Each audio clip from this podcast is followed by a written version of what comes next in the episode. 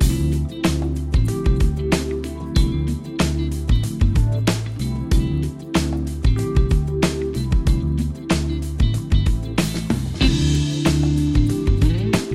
マシンのグッドナイトパパ。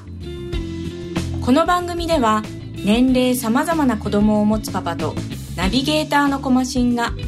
毎回テーマに沿って対談を繰り広げていきます。子育てを通じて学ぶこと妻には言えない本音。社会との関わり方などここでしか聞けない話が盛りだくさんです。それでは今回の対談をお楽しみください。は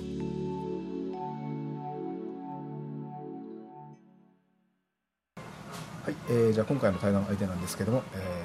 ー、音楽関係で、えー、いろいろとお付き合いさせてもらっているサスケさんです。よろしくお願いします。お願いしますえー、でですね、えーうん。まあ、さっきちょっと話してましたけども、えー、サスケさんは今バンドを、えー、4つですかね、うん。3つ4つやってるということなんですけど、で、まあ、同時にその、えー、4歳の、えー男の子の、えー、パパということなんですけど、そこでこうどうやってですねそのバンド掛け持つほどのですね、えー 自分の時間っていうのを捻出しているのかあとそのそれに対する奥さんの理解度合いっていうのがまあどういう感じになってるのかっていうところをちょっと聞きたいなと思ってですね、いかがでしょう？うん。まあバンドはまあ最初から会った時からしよったからそれで子供できて、まあ、その時もバンド2つぐらいしよってでまあ生まれてからもはい。とりあえず2つみしながら、まあ、バンド増やす時は初めこんな風でこんなんで話があってやるようになったっちゃねっていうことを説明してはいでもまあまあなんとなくで流れであれして、まあ、スタジオの練習はとりあえず毎週1と1っていうのを決めとうからそれの時はもう嫁に前もって言ってるんでだけがまあ嫁もそれは練習日は知っておけとりあえずははい。まあそれで理解してもらってるみたいな特に他の今やってる2つのバンド昔からやってるバンドはもう定期的にやけど他のバンドはライブが入った時とかの前に練習っていう形にしとうからだけんライブが入ってない時は練習がなかったりするけんまあそこら辺でまあ納得してもらってるよ。かな。あー。あのーまあ、1回ちょっと前僕どっかのライブであの奥さんとお子さんとお会いしましたけど、うんうん。あのー今って自分のやるライブに、まあ、結構な度合いで呼んでるんですか？いや全然読んでない。あー。あ子供がまだやっぱ小さいけん音楽、そのライブを聴かせてやっぱ耳とかにやっぱ影響が、子供って結構ね敏感やから、はい。はい。音に。だからそういうのがあるけどやっぱもうライブは全然スライブハウスには入れてないね。あー。前回その一緒にライブやった時に、えーまあ、来られてましてでうちも一応呼んできたんですけどサスケさんのそのアドバイスで、うん。ちょっと耳があのあれだからっていうことで僕もなんかあの、えーパーカーみたいな、うんうん。フード付きのやつとかを一回その耳に当ててその状態で、まあ、自分の演奏とかをまあ見てもらったんですけど、えそれってどこのライブでえっとロゴスですね。あだけどロゴスの時はうちの子はもう受付の横はい。に座らしてあー。中には入れてない。はい受付の横やったらそんなにほら外側やから大きい音がしないけん。あの楽屋で一緒になんか休憩してた、そうそうそれと楽屋とそうそう。はい。はいだけどみ店のあのあっちに1回だけなんか見せたって言ったけど耳こう塞いで、はい。手で塞いで店は子供がうってするから 外すけんちらっと見せたけどもうやめたって言ってた、はい。あとは楽屋とか、はい、いやだからそれでうちも、まあ、耳塞いで、そしたらその、えー父親がなんか、えーステージなんか明るい照明を受けてですね、なんかかっこつけてるぞみたいなのが一応、まあ、あの見てもらったんで、まあ、まあなんかまあ良かったかなということ。でもなんかそういう、えー小さいお子さんだからやっぱり耳をですねこうやってしまうと良くないと思うんで。もう特に俺の俺が難聴やけんすごい耳には子供には同じような思いさせたくないからはいはい。それはあるねやっまあ、でもそう言って、まあ、奥さんも、まあ、たまにこう、まあ、見に来ることもあるしその複数やってる子供に対してもまあ理解を一応。ぱうんそうね。あんまりライブしすぎるとやっぱ文句は言ってるけどね。ああうんそうですか。言言ってる言ってるライブもだって本人が見に行きたいのに見に来れんのも悔しいと思ったけど。ああそうですね。ライブ好きやけんねもともとがあった時から。あのすみませんこれちょっと聞いていいかわかんないですけどもともとサスケさんのファンなんですよね奥さんで全然。え違う違う。全然。俺のこと全く知らんかった。とあそうでしたっけ？だけ会って友達になって、はい。でまああのその今日一緒にやるこうちゃんとか、はい。こうちゃんとかとかあそこら辺鉄道とか知り合いやって、はい。あそこでその紹介で会って遊びに行って海に海で、はい。ほらバーベキュー毎年しよったから、はい。はいそれで遊びになって会ったからそれからちょっと仕事手伝仕事ちょうど辞めとったけ。本人が、はい。嫁が。それでから手伝ってもらうようち一緒にするようになってからまあ付き合ったりしだした時バンドをしようのも知っとって俺のバンドの話をしたけど全然知らんで 周りの人から付き合った時なんでそのインペにインペのドラムの人とはい。そんな付き合うようになったとって逆に驚かれたっていう。でも奥さんもともと音楽好きで、うんそのそうそう。そうあのえーまあ、この辺の、えーバンドをライブ見に行くとかっていう生活はしてたわけですね、うん。ああで、まあ、一応その中でまあサスケさんの方も演奏しながらであのああいう時ってそのどうやってお付き合いするににこうい至至るんですか？ねそれは仕事を手伝ってもらいながらあーそうですか。んなんかもう一緒にやっぱ仕事しながら飯食い終わったら飯食い行ったりとかしようってああそうですか。あでらまあ向こうの知っとるライブハウスにねライブ、バンドマンとか紹介してもらったりしてやっぱ飲みとかも一緒に行ったりしよったんで。あはいはい。でそれでバンドの人とも紹介してもらったりでバンド付き合いも増えていったりとか、そんなにまあ流れ。流れですか。いやその辺ってあのまあなんですかね、えーよくほらあのバンドの、えーライブに、えーお客として来てる女性とあまあなんだかんだとかってやるじゃないですか。いや基本的に俺バンドのお客さんにまあそんなふうに手出すっていうことはあんまし、バンドしょって今まで。ああはいはい。バンドのお客さんよりもどっちかって言ったら全然関係ない人お姉ちゃんをはい。一生懸命口説くのが好きやったけ。だけバンド関係の女の子にはあのはもうお客さんやけん。ああいやそうですよね、はいはい。そういうふうにいやでもいい子おるなと思いつつもそこは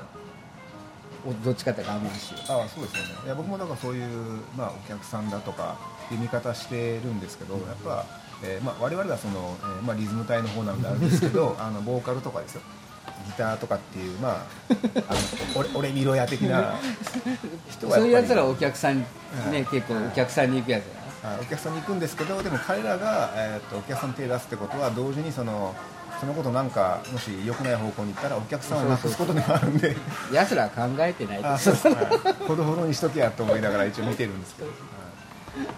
あでもなんかそういういやいやあの過去にもですね、はい。まあ、一緒にやったメンバーとかでいや、ギボーカリストギタリストは女に手が早いよ。うにどこでも一緒やけ手どが早いですよね。だこれはもう永遠のテーマなんですけども。ただ一応彼らが多分まあお客さん呼ぶにしてもですね、まあ、そこそこの人数を呼ぶ呼んでるのも多分彼らだと思うんで。まあまあまあど、まあ、なんとも言えないんですけど、はいいやなんかそういうあのこういう話でそのバンドのライブが終わった打ち上げとかではたまに出ますけどこうやって改めてこう話すことってあんまりないんで なんか面白いかなと思って。あれですねそのさっき、えー、サスケさんのどうやってそのバンド始めたかとか、うん。学生時代に、えーこういうふうにやってたよみたいなことをえーちょっと聞いてたんですけど、なんかそういうなんですかねその他人の他人の昔というか、うんうん。そういう生い立ちとかですね、はい。僕は結構あの普通に話の中でやってるんですけど、うん。なんかあんまりやっぱ興味ない人っていうのはやっぱいると思うんですよね、うん。はい、で僕の場合はこうやっていろいろ昔のことも話しながらで今、えーあそういう過程があって今こういうふうになこういう人になってるんだみたいなのをうん僕は知ってそこからまたつながっていくっていうかあの深くなっていくことが多いのでなんか他人の人生を聞かないっていうことがですね僕の中であんまりその考えれないというか。あめちゃくちゃ知りたいってことじゃないんですけどでもそこから入っていかないとそのその人がじゃあなんで今その音楽をやってるのかなとか、そういう系のあの活動をしてるのかなっていうところに僕結びつかないんで、多分そこを結びつけたいんだとは思うんですけど僕なりにですね、まあ、なんかその辺とかってどうですかね？そのあんまりもうサスケさんもその打ち上げとかそのイベントとかで、なんかあんまりそういう話とかってならないですかね？そのお互いに。ど今はならんねあんましね。あー。まあ今バンドの打ち上げ企業練習が結局、まあ、年が昔から知ってるやつが多いけんっていうのもあるけども、もう10年20年付き合いよるやつ。はい。もう昔から未踏券っていうのとか、はい。いや新しく付き合ってきた子たちと打ち上げ行くってそんなにあんましないけんね、たまにまあ知り合いになって、まあ、打ち上げじゃなくても例えば別の関係で友達同士が他の人と知り合いになったりして、っていうのでから話したりとか飲みに行ったりとかいうことあるけど、うん。だけどやっぱり人のその人生にを聞きたがるっていうかその人に興味を持っとうけんと思う。ああそうですね。だけどはいはい。それを聞かないってことはその人に興味がないないってことですね。っていうかまあないっていうかあんまりだ、ね、今見よったらこう人に興味を持たない人が多い。自分自分のこうか生きることやそういうことにはい精一杯になっとって。まあまあそうですね。うん。で友達になったけんってそのまあ多分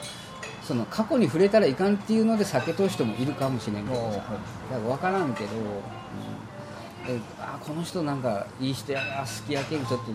どんな人か付き合ってみようって。それで、はい。その人の人生きどんな感じやったとかって興味を持って聞いてみようっていうところまで行く人がなかなかいないんじゃないかなと思う。そうですか、す。みませんちょっと今あの店の中でやってるんです。まあちょっとあの音が入りますけど 気にしないでくださいということで。いやでもなんかそういうことなんですかね。で僕は昔からこういう今とはそのあまりこうスタンス変わってないというか、あのなんで結構いろいろ話聞くしあのそのでいろいろ聞いた後でなんかこう、まあ、ライブも楽しかったしいろんな人と話してきて、まあ、聞けたしよかったなみたいなのは結構あの自分の中で、良い一日としてそれがなるんですけど。あらだから打ち上げ、まあ、行きますけど僕そのお酒が好きなわけでもなくてですねどっちかといったら。ライブやってその終わった後のあの同じ釜の飯じゃないですけどそういう感じなんですよ、はい。だからなんかそれを楽しみたいので、はい。だからなんかそういうのって、ね、まあ今はもうあるんでしょうけどなんか昔の人たちの方が結構熱いというかそういう雰囲気があるね。まあイメージですね。うん。その辺のなんか大きな違いって何なんでしょうね、そのやっぱり昔ほど、なんですかね、なんかそういう情熱とか、うん。なんかの人間としてのみたいな泥臭さがちょっと薄れてるんですかうね。ん多分うん。まあまあね今いろんなそのはい。興味を持つものがあまりにも周りにほら多くなりすぎてる、はいはいはい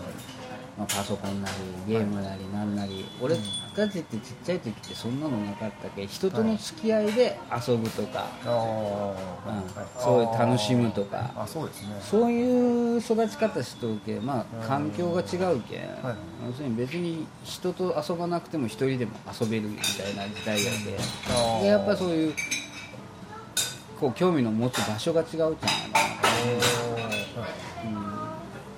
やっぱ学校行って、まあ、俺あんま学校行ってないけど 学校終わって友達と遊んではい。仲良くなって遊んでだけど友達になったやつとは毎日一緒に学校から行き帰りも一緒やったりね。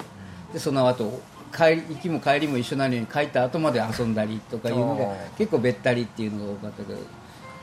ね、今なんかそんな感じの人ってそういう付き合い方ってなかなかせんじゃないかな。まあ学生はおるかもしれんけどそうですね。それはちっちゃい時からその他に遊ぶものもなかったから結局学校終わってもみんなで野球したりとかさあ学校行って学校のグラウンドで遊んだりとかさだな今はもうそんなには学校終わった後、まあもう塾行く子もおれば、はい。ね、いいそれそれが終わって家ゲームしながらとかいう、はいはい。なんか人と接して遊ぶって人と一緒に遊ぶ友達と一緒に遊ぶっていう時間がすごい少ないけん、うだけんそこのもう環境が違うけん親しみ方が違うじゃない。かなだけど興味持たんじゃないかな。ああそうですね。そこいや今ちょっと僕の中でちょっとつながりつながった感がありますね。あそのですかね。えっと選択肢が多い多いというか、うんうんうんうん。そこに行き着くのかなと思っていてですね、あと、まあ、それにちょっと絡む話を最近ちょっと知り合いとやったんですけどあの今の子供たちって、まあ、選択肢が多いのもあるんですけど、うん。あのなんか余計なものを背負ってるんじゃないかなみたいな、うんうんうん。昔って多分背負わなくて済んだんで、うんうんうん。あのなんかねそういうでで子供の特権って身軽であることだと僕は思っててでで身軽じゃない子供って子供じゃないっていうか、特権ちょっと一個失ってるから、うん。なんかその自由な発想だったりとか、そういうやつとかもちょっとなんかねなんか影響を受けるのかなと思ったら選択肢があることもまあなかなか意外に大変だなとう思って、んそうよね。でその中でサスケさんの息子さんも今4歳ですかね、でその4歳の子がこれからそういう時代を生きようとしてるじゃないですか。だから選択肢が多いのはもうしょうがないんですけど時代の流れで。そことかでそのサスケさんが思っているようなその人とのつながりとか、いうのとかってその改めてなんか教えるとかっていう感じのものなんですかね。なんかどうそこで伝えていけばいいのかな。それを教えるんじゃなくて、自然にやっぱ親を見ながら子供と絶対覚えていくと思うああはい。親が人とどういう付き合いしようかっていうのを見てって覚えるんじゃないかなってだけどまあ早い話親とおる時間がどれだけ子供が多いかやろうと思うそうすれば親の育あの人との接し方とか生き方とかを見るから、はいはい。その中で自分は学んでいくやろうけど親のその接する時間とか親とおる時間が少なければ、はい。でもまあまた別のところで自分の目で見たもんだからうんはいできてくるやろうから。だから学校今みたいにその学校だのああいうネットの世界の友達が多くなれば、はい。そっちに行ってしまうけん。ああそうですね。人間的に、まあ、変な話だけど間違えりゃ変なやつになってや もうおるけんねそうですね、はい、なりますね、はい。あそうですね。あ。でもそのサスケさんはあれですかその親とは結構いる時間が長かったいや全然なかった。だか？ら俺は友達と付き合いながら自分、はい。結構俺ちっちゃい時考え込むっていうかいろんなこと考えようかと思ってて学校は行かんくせに。はい。はい勉強嫌いで学校も行かんちゃけど逆に時間がそれだけあるけ家におるはい。け登校拒否やったからね。えそれってあの何考えてるんですかその考えるっていうのはそのなんでしょうね。まあ学校行かん時間はテレビ見てたあのドラマとか。はいはい。大人が見るドラマ見てこうやっていろんなことをそれを吸収しながら考える、はいはい。で親たちが例えばお母さんの友達のところに行って親同士の会話があるやん、はい。はい友達と、はいはい。あそこの人がどうのこうのとか、はい。はいそのあそこのお母さんとあそこのお母さんがどうのこうのとかいろんな話あるやん、はい。大人同士のさ、はい。そうするとだからうーんって頭の中俺もう人ん家行っても他の子供がおっても一緒に遊ぶ子じゃなくて人見知りやったけへー全然今と違って。そうですね、うん、暗い子やったけだけどずーっと大人の話を座ってこうして聞きながら自分の頭の中でいろんなこと親が言う意見があるやん、はいはいはい。あの人はああいうのこうやね、はいこんな付き合いしようけど。それを「へえそうなんだ。でも俺僕はこう思うな」って子供でながらに考えようとしてすごいだけ自分で飲むがつか頭えらい使いよおーはいはいだけどすごい人にがが人に興味もだけすごくある。ああということですか、うん。いやあのねそういうまあそういう子供がもし近くにいたら、うん。まあまあ僕もどっちかというとそういうタイプなんで、うんうんだから結構考えててですね、で僕その友達あんまりいないんですよね、まあ、と友達っていうかあの、まあ、今もそうですけど知り合いはいますようん。ただ友達がいなくて。だからその、たまに友達100人できるかなとか言うじゃないですか。あれとかってなわけないやろとかって思っててそいつ嘘やろとかって思うんですけどだからその子供なりになんかいろいろまあこう自分の目で見て自分の目でこう頭でこうそう大人はそう言ってるけどさみたいな僕の中でどっかあってですね、まあ、今はもうそれはちょっとな、まあ、あるずっとあるんですけどだからなんか自分の子供にもまああのまあいろいろ大人とかは言うけど、うん。自分の目で見てなんかそのなんか違和感って、まあ、あると思うんですね子供なりになんか知らんけどなんか違和感みたいな、うん。その違和感は僕はあの放置してほしくなくて多分それがその人のそのなんか多分根っこにある、うん。あのものを見るあの判断基準になるからですね、まあ、だからそう結構ですねあのちゃんと見てあの自分でこうなんか考えてほしいなみたいな。うん。そうだからそれそれ,、まあ、それをだからまあ伝えるというか伝え方もあれですけど、まあ、でお前はどう思うんだ？みたいな、うん。そういうところのスタンスを僕ちょっとあのベースで持っておこうかなと思って、それ以外も一応本人の判断に任せて、うん。でなんか本当危ないなと思ったうん。らちょっと最後の最後でちょっと手を出してあの、まあ、助けるというか、うん。導くという。かなんでそれ以外もそういうサスケさんまあ、子供の頃のサスケさんみたいな 子供の方があの後々多分あの結果として生きやすいと思うんですよね、はい、考える子考える人の方が、なんでそういうふうに、まあ、見ながらですね、えーまあ、生活してるんでサスケのそのサスケさんのさっきの話っていうのは、なるほどなと。でもそういうこともいるよなみたいな、でもあんまりそういうのに考えすぎて、はい。すごく興味を持ったりとか人のことあれして逆にいろんな知識が入りすぎて、はい。人に気使う子供になる可能性があって、うん。それはそれでちょっと心配なのかなっていうのはあー。俺がそうやっぱりその気使うけど上手く接しきらんけん喋、らずに黙って人の話聞きようだけのなんか子でだけどば今のそのバンドの先輩とか若い時から知ってる人がおるっていう、その人たちなんかも俺も今の俺じゃなくて昔の俺は、うん、俺とああ言った頃はこいつ黙って人の目話聞きながら人の目じーっと見る。とこいつ怖えとか言われよった。暗い少年みたいな感じ、そうですかうん、だから俺はその話をいつもと通り聞きながらその先輩が話をのこうじーっと見ながらこうやって聞きようわけよ、はいはい。だその目が合うやん、はいだその目がじーっと何も言わん。でうーんとしておけ怖えこいつって言われようあそうですそうそうそうそう。だからやっぱそうそれ本当は自分でも思ったことあったりこう話して喋、りたいこともあるけどやっぱ自分子供っていうか年下やし先輩やしっていうので黙って聞いて言いたいことも言わんで、みたい。な逆にそれで無口になってただ暗い少年に見えてしまうみたいな、頭の中じゃいろんなこと考えよっちゃうだけどそうなりすぎてもいかんかなはいああまあじゃあそのバランスを、俺は思うのは自分はちっちゃい時子供らしい子供じゃなかったってだけ。はい。もっと子供ってもっとそのさっきうんい言ったやそうですね。自由で軽くていいと思うじゃんね、はいはでその中でいろんなことで自分で学んでいけばいいわけよバカしたりした、いはい。でもそれを逆にする前に頭で考えすぎおてうもう動けない人間になる。自由が自分の中で自由をしもうなくしてしまったら、よよくないかな。あの今もそういうあの雰囲気ってなんかあるんですか？その行動する前に結構考えて。自分の中で、はい。うん。その極端に違う。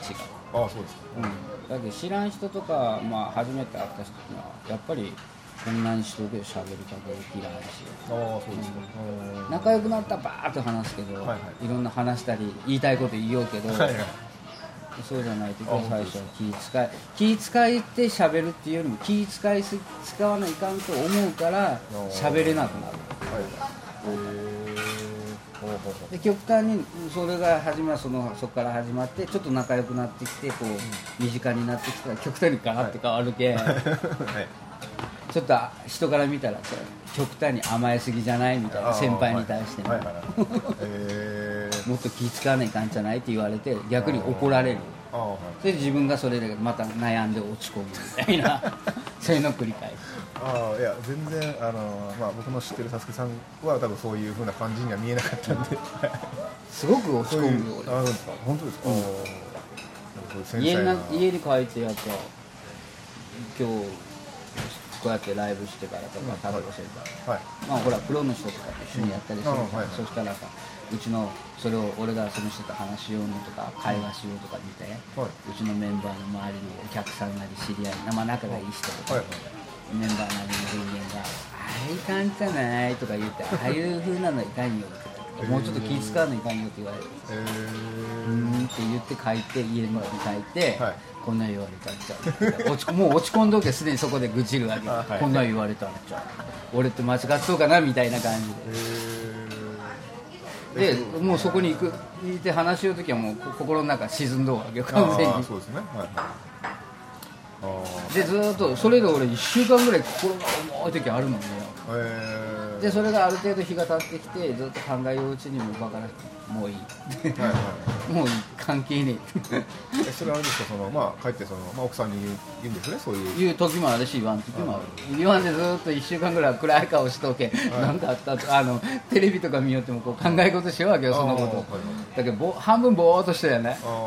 ー。顔表情変わっとしさ、はいはいなんかあったぞって言われる。うーん。あその辺のそのサスケさんの変化っていうのは奥さん結構気づく方ですか？うんなんとなくまあその時によるけどね。だからふちょっとしたことは俺気にせん人やから、い極端にあのこうなんかあった時にだけこう、かわあの考え込むけその時はやっぱ違うっちゃろうねやっぱ。そうでしょうね。はいはいでそれあれですか？家帰ってからその、まあ、息子さんと遊ぶ時間とかも遊びながらやっぱりそのどっかで考えてるんですか？そういうああれなあーちょっとあれだなみたいな遊びながら、はいはい。じゃなくて遊ぶ前に考えてお考ーえよく暗くなってはいはい子供見てああやっぱこの子がねこのこいつがおってくれて俺にはこいつしかいねえ。理解してくれるって理解してないっちゃけど 親やけん。だけど、うん、こいつしかいないっつって、はいはい。俺はこいつにはこいつがいい。こ子供がいいって思ってから抱きしめて遊ぶと。いやだから遊んでやるってなくて俺が遊んでもないよって感じどっちかっ今の面白いですね。あじゃあもう一応その子供と接する前にもうそういうことはちょっと考えてしまってで自分の中でガクーってなった状態で子供をそこにこうこう呼び入れて癒してもらう毎日そうよ。あだけどその1週間続いてたら1週間毎日考えとるわけはいはいはい。だけどまあ仕事行って帰ってきて子供に会う前とかもちょっと仕事しながらも暗い感じの気持ちで、はい。ふと思い出す時あるやん。イラッとするやん。ね落ち込むやん。はい。でから仕事を終えて帰った時に子供見てもうその時あこいつしかいないと思って。で遊んでもらって忘れる。でまた次の日になったらまた子供がいない時間になると、はい。頭の中がぐるぐるぐるぐるそのことが回るみたいな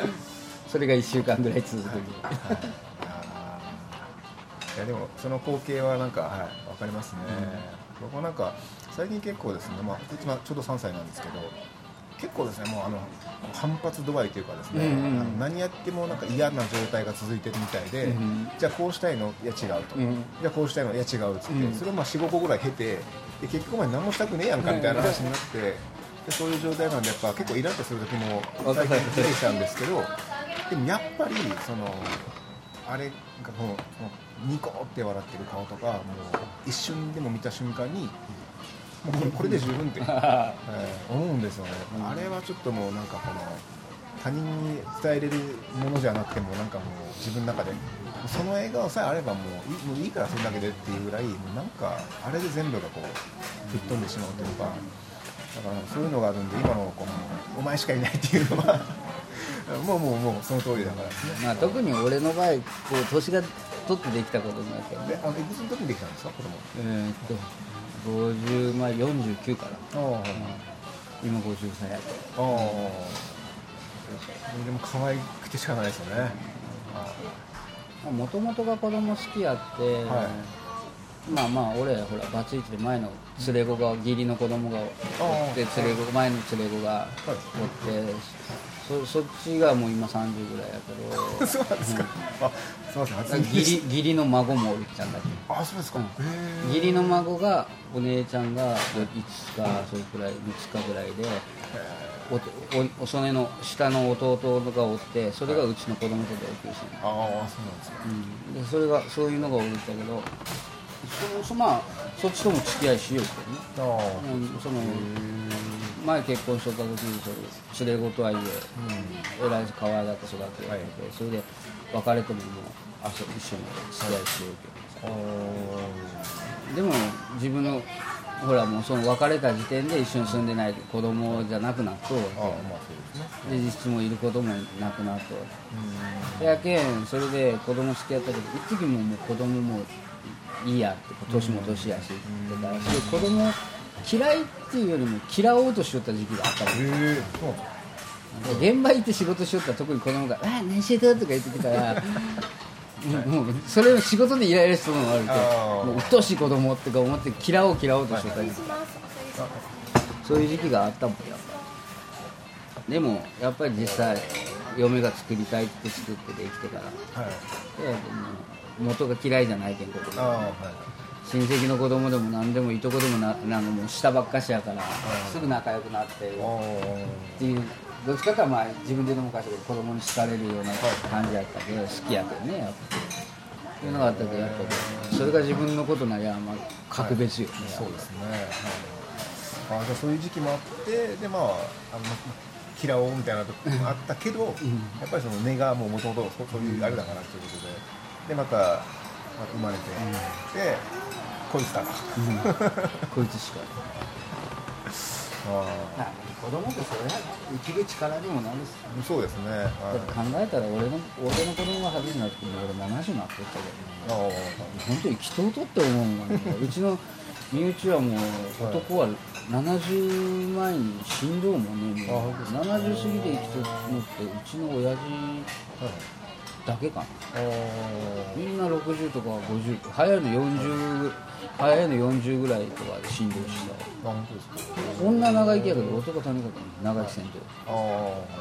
ただ自分もやっぱそげなだ考える そうですね。はい。70前死ぬかも。ただ唯一今親父が74、えー、と4か。うーん。それで生きとうけあはい。望みがあるみたいあなあもう近くに住むんですか？いやうちの親がもう老人ホーム目も悪いし障害者やね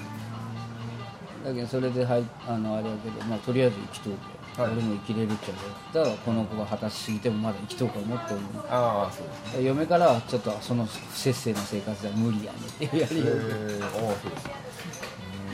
だって先はかあれだけかっくらうわ。いやいや飲み出したら止まらんわ、飯はガバ食いするわ で一応あのこの後もですねあの今日あのライブ前ということなんであの多分終わったら、えー楽しい打ち上げが待ってるんで、えーまあ行く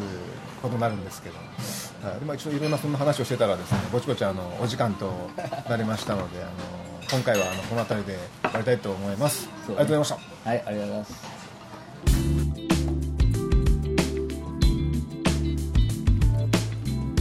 コマシンのグッドナイトパパ今回の対談はいかがだったでしょうか？会話というのは相手の人生をお裾分けしてもらうことなんじゃないかなと改めて思いました。ではまた来週お会いしましょう。おやすみなさい。